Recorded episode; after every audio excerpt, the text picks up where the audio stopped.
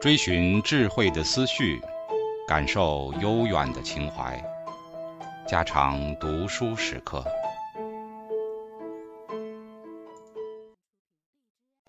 警告：慎入，非专业朗读，听后可能出现且不仅限于挺尸等严重不适，另切勿洗耳，以免污染水源。引发小猫、小狗中毒等严重生化事件。二，《诗经》与乐舞的关系。我们现在都知道，《诗经》是我国最古的优秀的文学作品，但它们在当日的社会机能，大部分却是音乐与跳舞的附庸，还没有得到独立的文学的生命。孔子说：“吾自谓反鲁，然后乐正，雅颂各得其所。”墨子也说过：“儒者诵诗三百，弦诗三百，歌诗三百，舞诗三百”的话。他又在《非儒》篇内把弦歌鼓舞以具图，务曲降之节以观众的事，当作孔子的罪名。《史记·孔子世家》云：“三百五篇，孔子皆弦歌之，以求和少武雅颂之音。诗之可乐，见于周官。”诗之可管，见于二礼；诗之可销，见于国语。由此可知，《诗经》在古代与音乐跳舞的关系的密切了。因此，有许多人把《诗经》便看作是古代的《乐经》。明代的刘连在《乐经原义》中说：“六经缺乐经，古今有事论矣。余谓乐经不缺，三百篇者，乐经也。”是如谓之生考耳。郑桥在《乐府总序》中说：“古之达理三：一曰宴，二曰享，三曰祀。所谓吉凶军宾嘉，皆主此三者以成礼。古之达乐三：一曰风，二曰雅，三曰颂。所谓金石丝竹刨土革木，皆主此三者以成乐。”礼乐相须以为用，礼非乐不行，乐非礼不举。自后魁以来，乐以诗为本，诗以声为用，八音六律为之语义耳。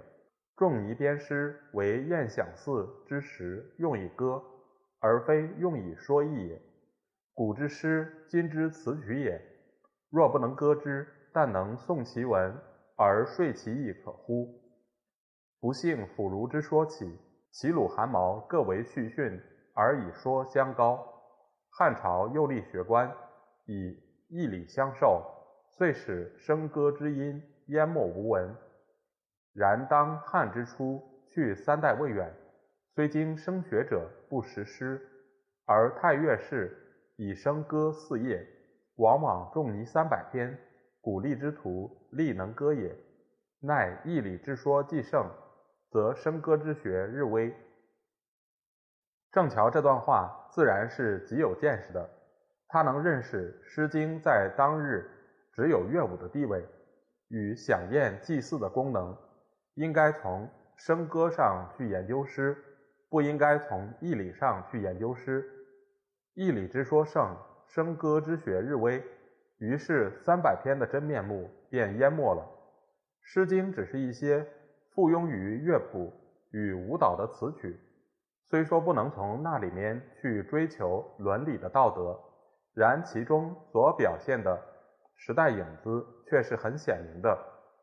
但是他那么狠狠地责备那些以艺训相高的腐儒，却又过于拘泥，因为艺术本身的发展是随着社会生活而进化，同时艺术对于社会人类的功用及其。意义的解释也是跟着每一个时代的代表思想为其标准的。在儒家思想独尊的汉代，《诗经》是必得脱离乐舞的领域而入于义理的领域的。然而，也就因为这样，使它的地位提高了，得以保持了它的生命，使许多古代民间的情歌艳曲做了中国圣贤的传道书。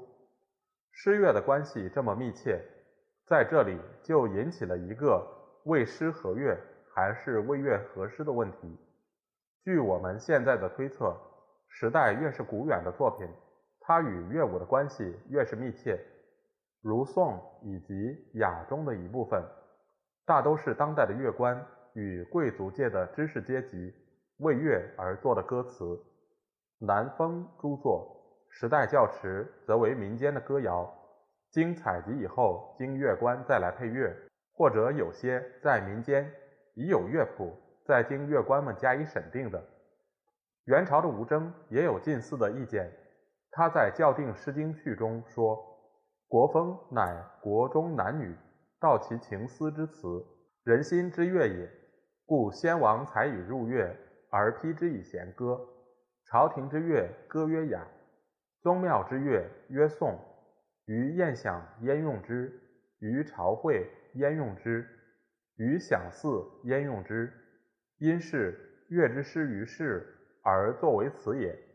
然则风因诗而为乐。雅颂音乐而为诗，诗之先后与乐不同，其为歌词一也。他这种意见在大体上我们是赞同的。风因诗而为乐，雅颂音乐而为诗，无论从那些作品的性质上看，或是从其实用的功能上看，都是极正确的结论。不过我们在这里要附加一句：二雅中一部分的讽刺诗。未必是音乐而为诗的朝廷乐歌。关于这一点，古人曾提出过《诗经》有入乐与不入乐之分的意见。宋程大昌在《诗论》中曾推论：二南雅颂为乐诗，国风为图诗。顾炎武在《日之录》内对于这问题也发表过很好的意见。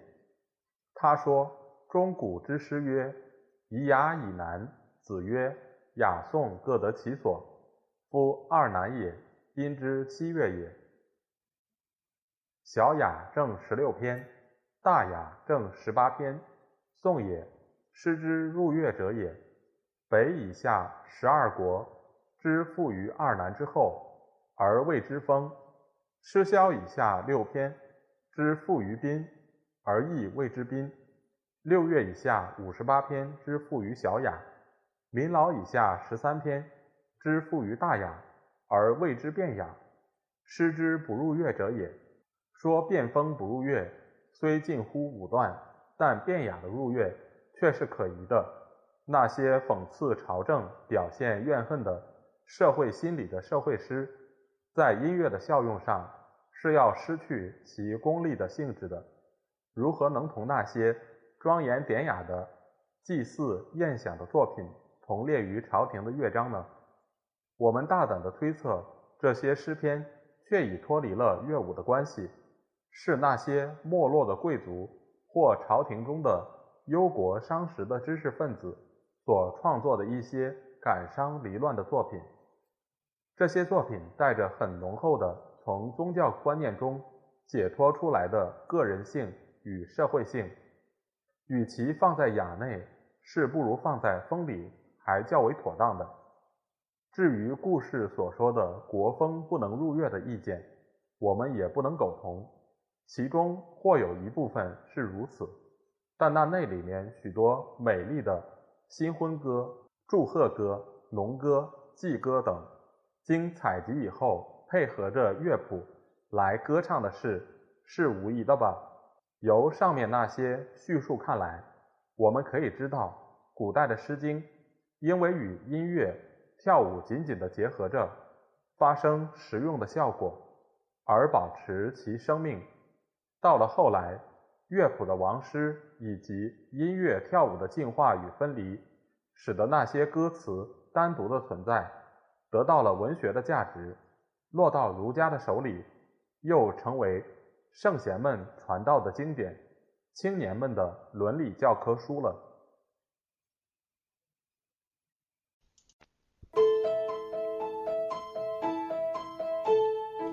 家常读书制作，感谢您的收听。